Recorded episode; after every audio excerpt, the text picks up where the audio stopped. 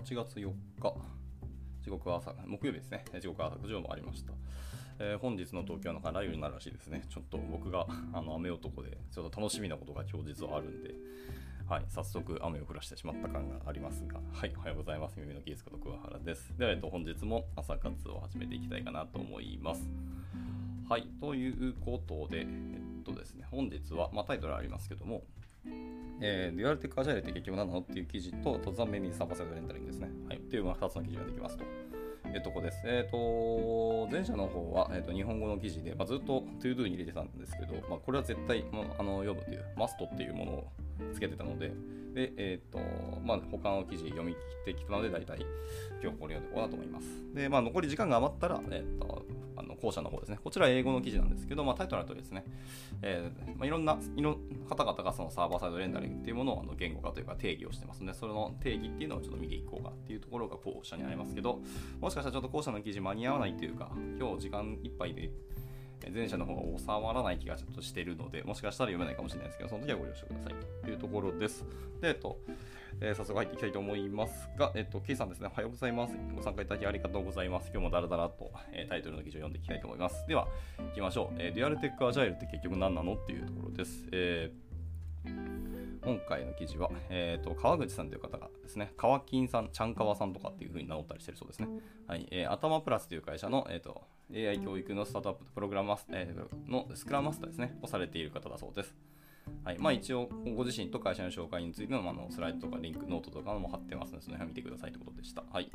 じゃあ行きましょう。えー皆さん、アジャイル、えーデュアルトトラックアジャイルという言葉をご存知でしょうかと。えーデュアルトトラックアジャイルとは、えー事前に最小コストで最大のリスクを潰しながら、えー価値あるプロダクトを作っていくための、えー開発プラクティスでありますと。で atama plus では創業当初からこのデュアルテック、ん？テックじゃないデュアルトラックアジャイルっていうのを実践しようと取り組みまして、えーたくさんの失敗失敗と成功を重ねてきましたと。でディスカバリーバックログと、えーデリバリーバックログを分けてプロセス化してしまったことによる、えーミニウォーターフォール化など、まあ、いろんな失敗とかもやってきましたと。はい、というところですね。で、今年の初めに、その弊社のデザイナーも、 atama plus のデュアルトラックアジャイルの取り組みを紹介していましたと。まあ、その別の、えーとノート記事のリンクも貼ってますので、まあ、興味ある方は見てみてください。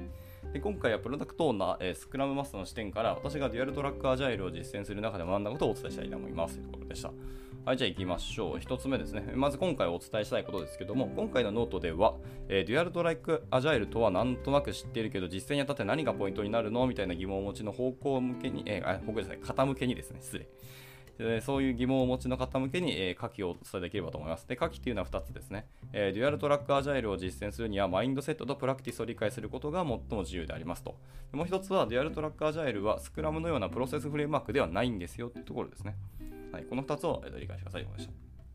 はい、で一応、 atama plus のデュアルトラックアジャイルの失敗と成功はまた改めてノートに書く予定ですというところでした。でまた、えっ、と、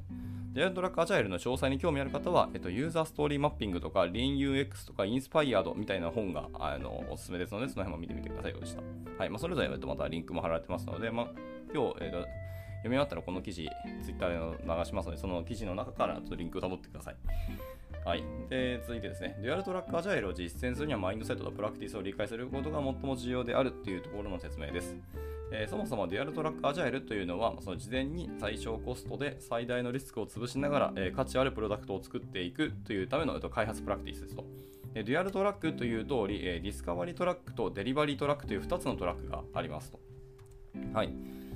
えで前者のディスカバリートラックですけど、えーディスカバリーとは、えー最小コストで最大の学びを得るということですね。というふうに定義してて、そのために行うトラックだというのが、えーディスカバリートラックです。で、もう一個、後者の方のデリバリートラックですね。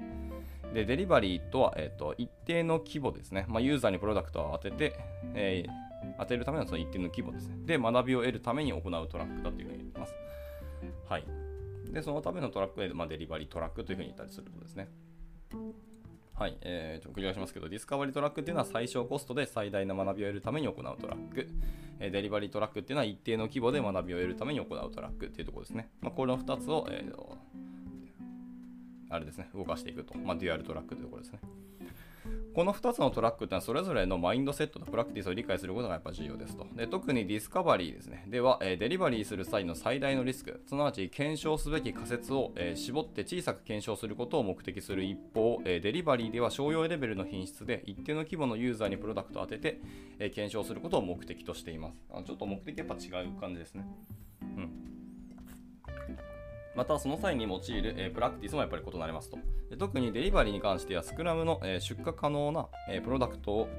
イテレーティブかつインクリメントに作ることをベースにしていますが、ディスカバリーにおいては、仮説に対して解像度を上げていく方法が多岐にあり当たりますと言ってますね。はい。なるほどな。デレーティブティブかつインクリメンタルに作ることをベースにしているのがデリバリーですと。はあはあ、で、ディスカバリーは仮説に対して解像度を上げていくっていうところですね。はい。もうちょっといきましょう。で、プロダクトディスカバリーで検証する仮説とその手法の一例ですね。はい、いきますけど、えー、と先ほどの紹介した書籍の一つ、インスパイアードっていう書籍ですけど、まあ、それの著者である、えー、マーティー・カガン氏ですかね。マーティー・カガン氏が、え、語っていますが、ディスカバリートラックでは4つのリスクに対応しますと。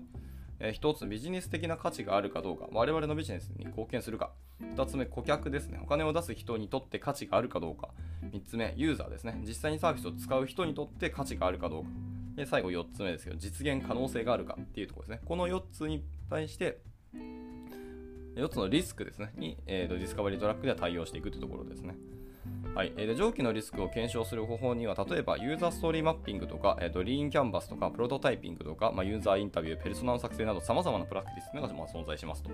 で。それぞれの検証方法の引き出しを持って、え必要に応じて発動することが大切になります。でまた、ディスカバリーではマインドセットがすごく重要になりますと。え誰も必要としていないのに無駄なコストをかけて、え商品レベルで作り込んでしまう前に重大重要なリスクから検証し、え間違っていることに早く気づこうとすることが最も大切ですと言ってますね。はいはいはい。続いて、えーと、デュアルトラックアジャイルっていうのはデザインからプロ、えー、デザインプロセスから実装プロセスではないんだよってところを言ってますね。はいまあ、よくデュアルトラックアジャイルっていうのをデザインプロセスと実装プロセスを組み合わせたものと捉えられることもありますが、えー、実はそれは大きな勘違いですよというふうに言ってますと。はいまあ、なんかデザインができたし、でワイヤーフレーム完成したから次実装に行きましょうっていうような流れではないというところですね。はい、前述の通りディスカバリーっていうのはさまざまな仮説に対して検証するプロセスであり、デザインをするプロセスではありませんと。よくあるのはユーザーにとって価値があるかってところに注目をしてディスカバリーをし続けた結果、UX デザイナーがデザインのワイヤーフレームを作り込む、プロセスになってしまうケースがありますと。はいで上記の場合、まあ、例えば技術的な実現可能性のリスクが最も高いにもかかわらず UX デザイナーが詳細なワイヤーフレームを作成してデリバリーしようした際にこんなの作れないよっていう問題が起きてしまいますと。はいユーザーにとって価値があるかを、え、最小コストで検証するのであれば、え、ラフなワイヤーフレームで十分ですと。どういう目的でワイヤーフレーム書くのかを、え、理解していることがとても大切ですと。いや、これは本当よくある、ありがちですよね。デザイナーさんが出してきたワイヤーフレームとかデザインが、いや、実現可能性全然ないじゃん。もしくはできるかもしれないけど、えっ、と、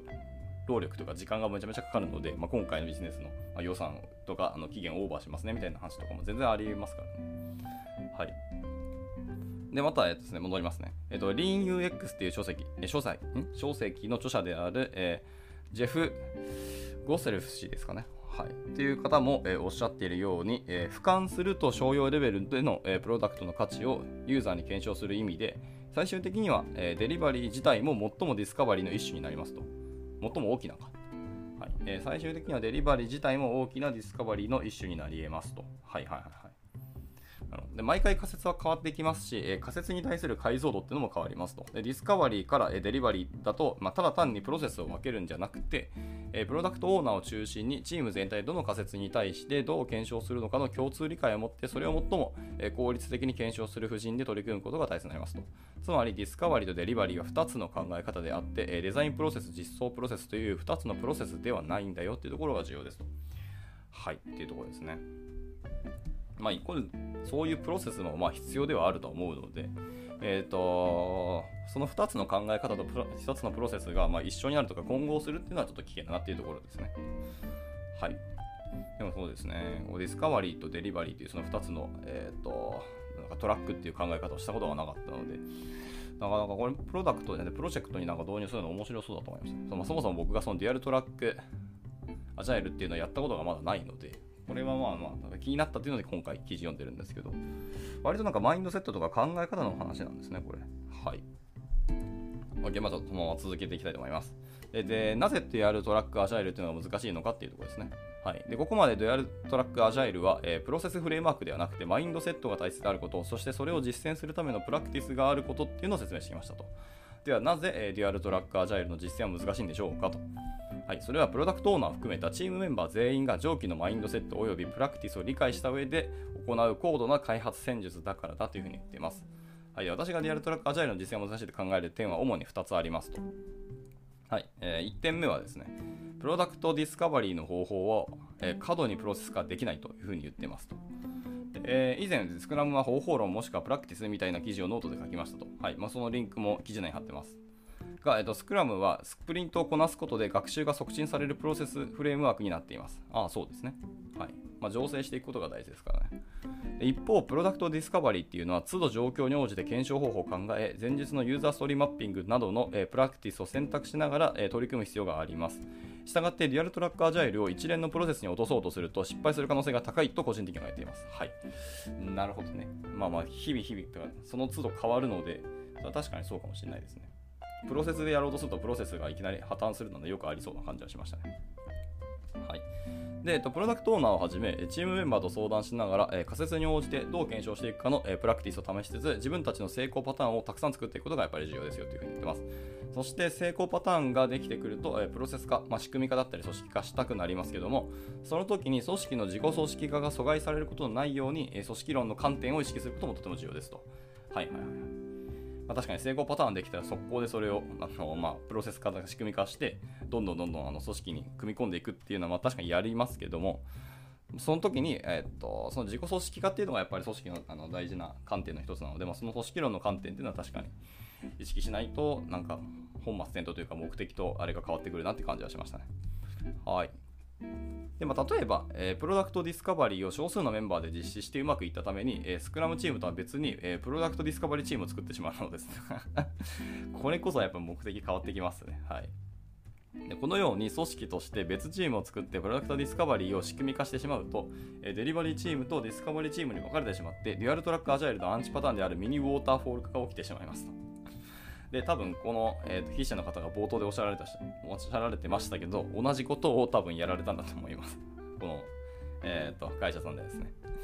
まあまあまあまあ、はい。ミニウォーターフォール化したらまあ意味ないよね、結局はって。そいつデュアルじゃなくて単純に2つのチームが別々で動いてるだけに過ぎないので。はい、でで一定程度の、プロセス化していくことももちろん必要ではあるんですが、スクラムの範囲を超えて新たに権限の責任を作ってしまうと、チームからプロダクトディスカバリーのマインドセットがなくなり、プロセスが形骸化し、自己組織化っていうのが阻害される可能性があるので、とても注意が必要になりますと言ってました。はい、これはまあ本当に経験から出てくることだなって思うので、重いなという感じですね。はいまあ、以上、1つ目ですね。プロダクトディスカバリーの方法は過度にプロセス化はできないっていうのが1つ目の、えー、落とし穴というか、はい、難しい点ですね。では2つ目の難しい点ですけど、えディスカバリーとデリバリーのバランスが非常に重要であるというところが、えー、難しい点だと言ってます。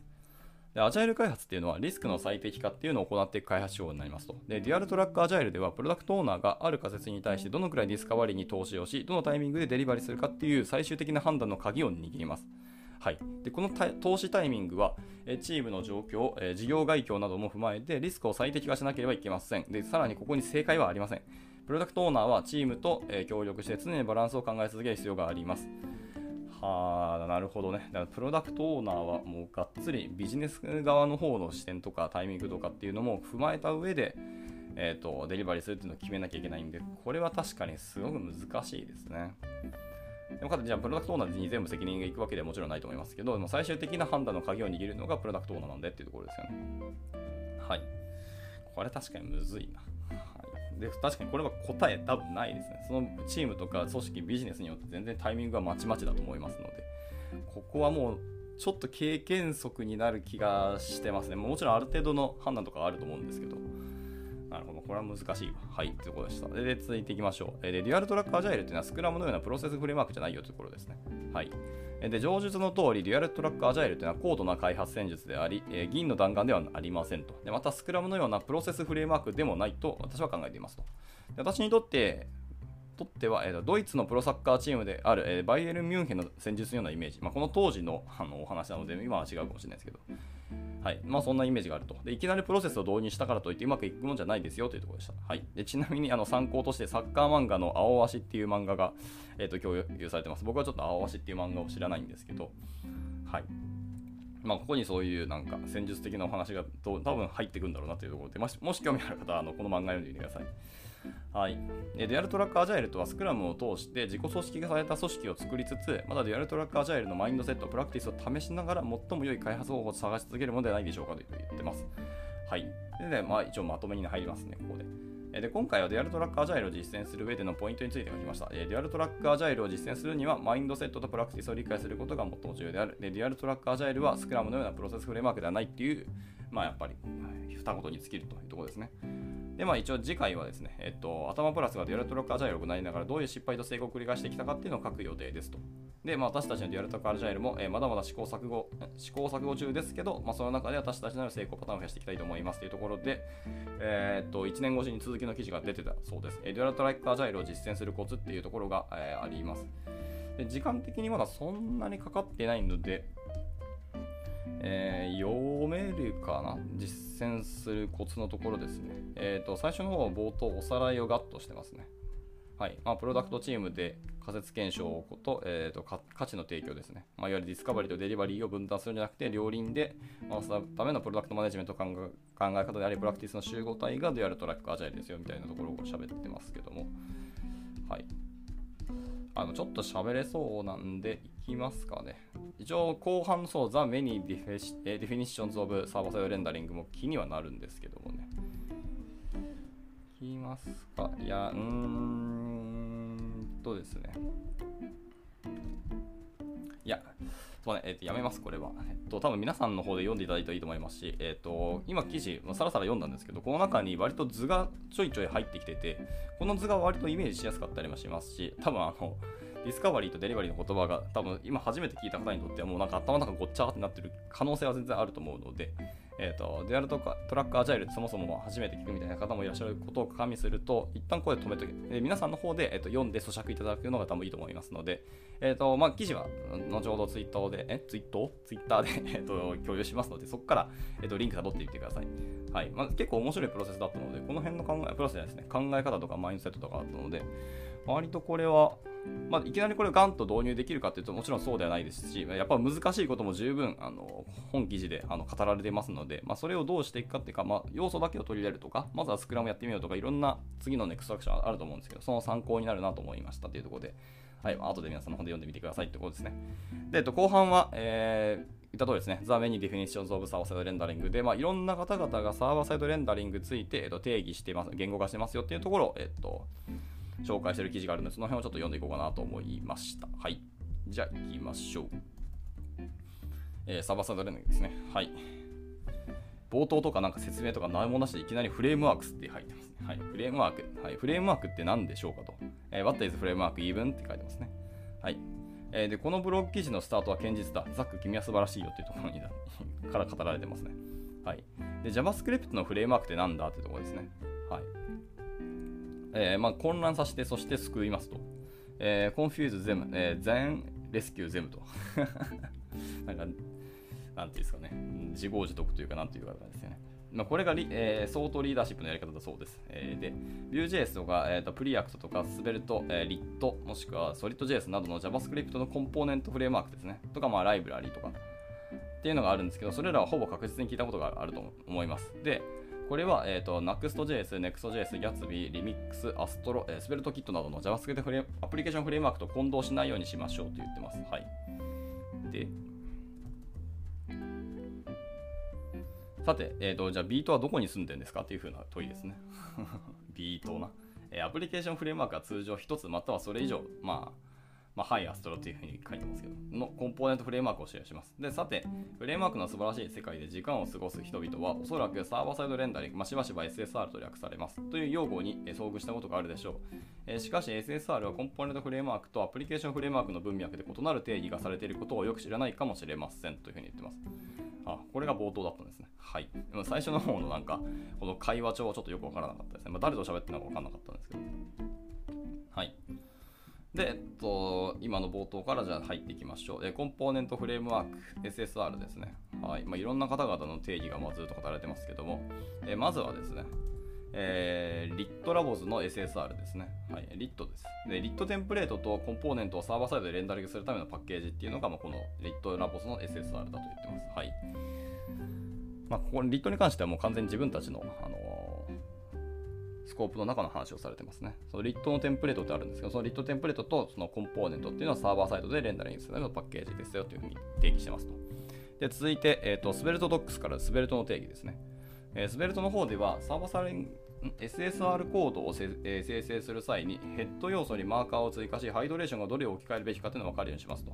で、えー、SSR の場合、えー、 Svelte っていうのはサーバーサイドレンダリング適したレンダーメソッドを持つオブジェクトを生成しますっていうふうに、えー、書いてますと。まあ、定義っていうよりもどういうことをやってますかっていうのを説明してますね。なるほど。はい。ヘッド要素にマーカーを追加してハイドレーションがどれを置き換えるべきかっていうのをあの明示的に分かるようにしてるんですね。えー、まあ、そういうことを裏でやってる感じですね。で、えー、と SSR の場合、 Svelte はサーバーサイドレンダーに適したレンダーメソッドを持つオブジェクトっていうのを作ってますと。うんあんまりそうスベルトのコード読んだことないんですけど、これちょっと気になりましたね。あとで読んでみようかな。はい。で続いて、えっ、ー、と、ビューですね。ビューサーバーサイドレンダリングガイドっていう記事、ブログからですね、えっ、ー、と、引用されてますと。はい、ビューの方はですね、しかしから入りますけど、しかし同じコンポーネントをサーバー上で、え、HTML ストリングにレンダリングし、ブラウザに直接送信し、最終的に静的なマークアップをクライアント上で、え、完全にインタラクティブなアプリにハイドレートすることも可能になりますというのが、えーと、 Vue の、えー、記事です。うん、同じコンポーネントをサーバー上で、まあ、スト HTML のストリングレンダリングし、まあ、直接送信し、最終的に静的マークアップをクライアントで、はい、できる。いわゆるハイドレートすることも一応 Vue ではできますよというふうに言ってます。はい、で続いて、えーと、 Preact ですね。 React じゃなくて Preact なんだ。の、えーと、サーバーサイドレンダリングドックスのところからの引用です。えー、サーバーサイドレンダリングは、えー、アプリケーションを HTML 文字列にレンダリングし、クライアントに送信することでロード時間を改善することができるというような書き方をしてますと。まあ、だから Vue と、えーと、 Preact のでドキュメントは結構似てるなって感じですね。で、まあ、 Svelte に関してはなんかやってることを説明してて、まあ、 Lit はもうなんか自分たちのものをとにかく HTML として、え、出すことが、え、できるためのパッケージですよっていう話だけしてましたね。で、えっと、コンポーネントフレームワークでは SSR をコンポーネントの静的なレンダリングと定義していますと。で、コンポーネントを与えればレンダリングされた HTML が返りますというところが、まあ、コンポーネントフレームワークの、えー、定義だというふうに言ってますね。はい。まあ、この辺はまあまあそうでしょうねって感じはありますけど。今のがコンポーネントフレームワーク SSR で、それは Lit とか Svelte とか Vue とか Preact だそうですね。じゃあ続いてアプリケーションフレームワークですね。これは、えー、と後者に出てきた、あのー、NUXT だったり、えー、NEXT だったり、なんちゃら SvelteKit だったりみたいなところですね。はい。この辺はアプリケーションフレームワークと言ってて、まあ、 Vue とか Preact とかその原点的なものの方を、えー、とコンポーネントフレームワークって今回は定義してるそうですね。はい。じゃあ、えっと、アプリケーションフレームワークの方の定義から見ていきましょう。えー、まず1つ目は Next.js サーバーサイドレンダリングっていう記事からの引用ですね。はいえーと、サーバーサイドレンダリングっていうのは、えー、ブラウザーでレンダリングする代わりにサーバーにウェブページをえ表示することで貢献するアプリケーションの能力の一つだと言ってます。で、サーバーサイドは完全にレンダリングされたページをクライアントに送信します。で、クライアントの JavaScript バンドルが引き続き、えー、Vue.js アプリがハイドレートすることを、えーあの受け取りますと言ってますね。で、さて、ここまではいい感じです。で、コンポーネントフレームワークの、え定義と合致しているようです。はい、ここまではまあまあ、とりあえずいいですよという感じですね。で、続いて、えっ、と、同じブログから、ブログと記事です。同じ記事から、えーと続きの記述があるんですけど、ただですね、Node.js のサーバーが必要になりますと。で、ウェブページをレンダリングするためには JavaScript の環境が必要です。で、ビューアプリケーションを実行するために、えー、Node.js サーバーを設定する必要がありますというのが、その Next のサーバーサイドレンダリングの記事だそうです。はい、ここでちょっとだけ待ってくださいと。で、マークアップをサーバーサイドでレンダリングするために、ビルドサーバーを使用することはできないんでしょうかと。はいはいはい。コンポーネントフレームワークの定義では、えー、Node.js のリクエストごとのサーバーについて言及されていません。まあ、言うまでもなくサーバーは多くの場合リクエストごとに実行されますけどもね。はい。で、また、えーと、今でもなくサーバーというのは静的ビルドよりもコストがかかることも多いんですよというふうに言ってますと。で、この辺について言及が今のところないねというところをお話しされてました。はい。で、続いていきましょう。続いてですけども、えっ、ー、と、Next.js サーバーサイドレンダリングドックスですね。はい、ところ行きましょう。NEXT で JS はどういうふうに書いてるかっていうと、えー、SSR またはダイナミックレンダリングと呼ばれたりするものになりますと。はい。まあ、NEXT ではあのプリレンダリングっていう概念もありますから、まあ、そこと明示的に言葉を分けてますね。はい、えー、SSR またはダイナミックレンダリングと呼ばれます。で、サーバーサイドレンダリングを使用するページでは、リクエストごとにページの HTML が、まあ、作作られますっていうのが、えーと、NEXT の記述ですと。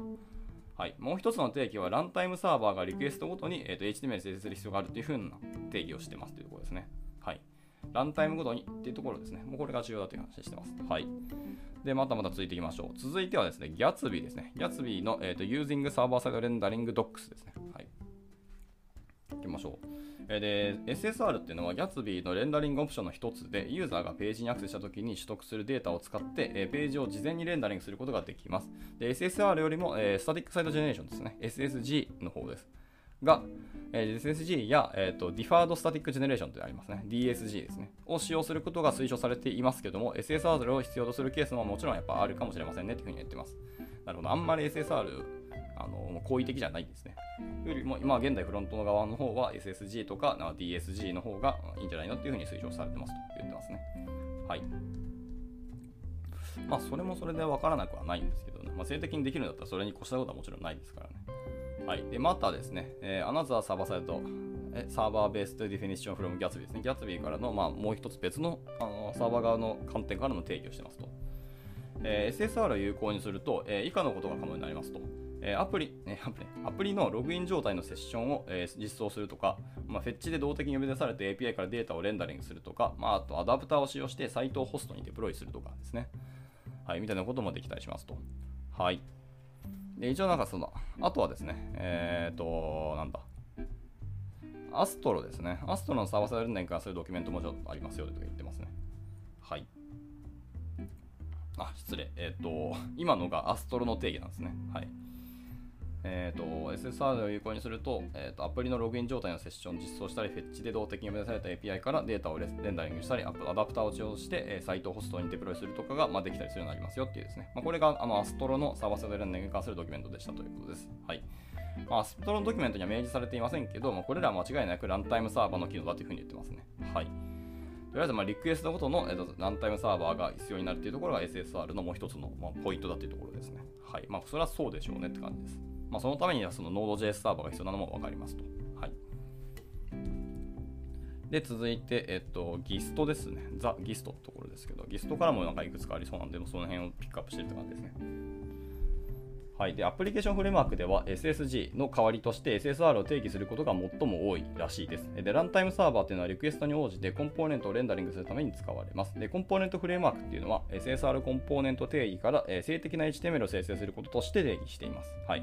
で彼らはこれがビルド時に起こるべきか、あるいはリクエスト時に起こるべきかについて何の優先順位も提供しないということですね。言われてみれば確かにそうですね。まあ、なんとなく先にえー、あ、でもそうか、ビルド時に起きるか、リクエスト時に起きるかは確かに、状況によるかもしれないな、これ。はい。で、1つの用語、2つの文脈、2つの定義。はい。まあまあありますね。1つの用語というのは SSR ですと。まあ文脈というのもありまして、2つの定義もあると。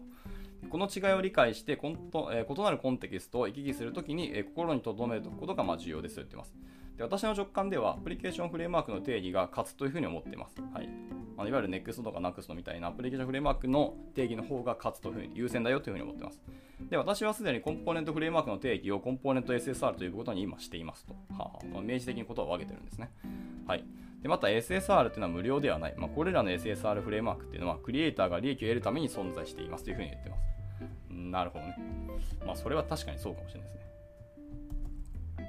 開発者が必要なものだってするっていうのは確かにそうかもしれないですね。はい、でこの過剰な定義がもたらす最悪の結果は、コンポーネントフレームワークの SSR は Node.js サーバーを必要とすると人々が誤解することでしょう。まあ、私の考え方ですね、はい、で。もちろんそんなことはないんですよと。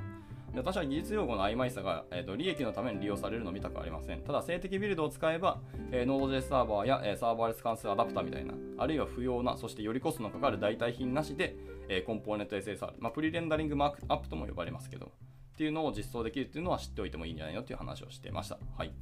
ところですね。はい。まあ、決して Node.js サーバーが必要だっていうふうに、えー、ことはないんだよというところも言ってますね。はい。まあ、いろんなこう今定義を書いてますけど、その辺の誤解とか解釈がないように、まずはその1つの定義、2つの文脈と2つの定義ですね。みたいな言葉のあの理解とあのどうやったら実現できるかっていうのをちゃんと理解しておいてサーバーサイドレンダリングと向き合うのがいいんじゃないのっていうところでした。はい。というところで、えーと、本記事は終了になりますね。はい。ちょっと、なんていうか、ハイコンテキストな記事だったというか、冒頭の方の説明とかもちょっと分かりづらかったので、もうちょっとの解説があった方が嬉しかったなというのはありますけども、まあ一応こういう記事だったなというところでした。はい。で、一応定義としては確かに途中に出てきた、その、なんだっけ、リクエストの方を優先するのか、それとも、えー、なんだっけ、ビルドの時の、えー、キックを優先するのかっていうところの話は、確かにここはちょっと深掘りする価値、いや余地はあるなというふうに思いました。で、あとはその定義についてですね、SSR の定義について、えーと、いわゆるコンポーネントフレームワークの定義とアプリケーションフレームワークの定義が若干違ってて、で、えー、本記事の方の方、えー、語られる中では、そのアプリケーションフレームワークですね、いわゆる NEXT とか NEXT の方の定義の方を優先するというふうに言ってました。なので、まあ、 React だったり、 Vue だったり、 Svelte だったりいうようなコンポーネントフレームワークの定義よりは、えー、そっちの方が優先で、まあ大まあ、大事というか、重要なんですかね、重きがあるんだろうなっていう感じはしましたね。まあ、もちろんそのサーバー側の方も扱うフレームワークなのでっていうのは、なんとなく読んでて思いましたけどね。はい、っていうとこでした。まあ、なんかちょっと難しい記事だったというか、曖昧な記事だった気はしますけど、一応、まあそういう観点を意識して今後も実装していくっていうのは確かに大事な話かなというのは思いましたね。はい。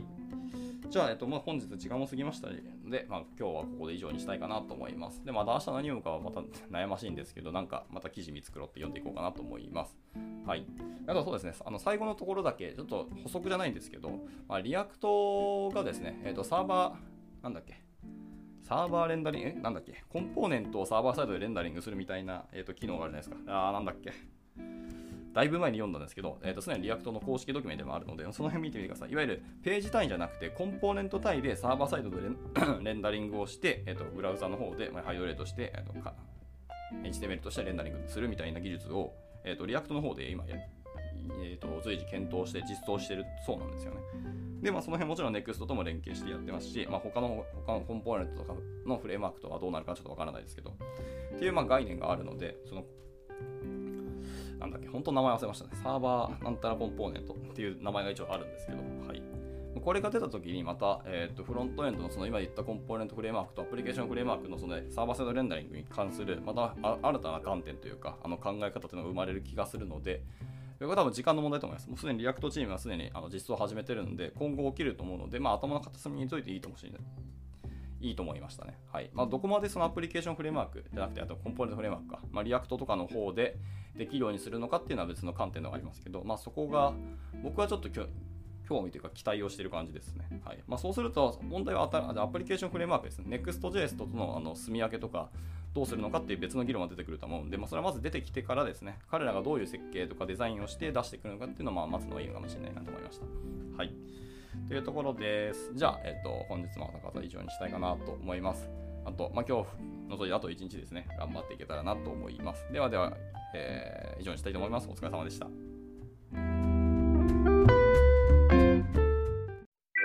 And now, a short commercial break. 現在、エンジニアの採用にお困りではありませんか？候補者とのマッチ率を高めたい、辞退率を下げたいという課題がある場合、ポッドキャストの活用がおすすめです。音声だからこそ伝えられる深い情報で、候補者の興味関心を高めることができます。株式会社ピトパでは、企業の採用広報に役立つ、ポッドキャスト作りをサポートしています。気になる方は、カタカナでピトパと検索し、X またはホームページのお問い合わせよりぜひご連絡ください。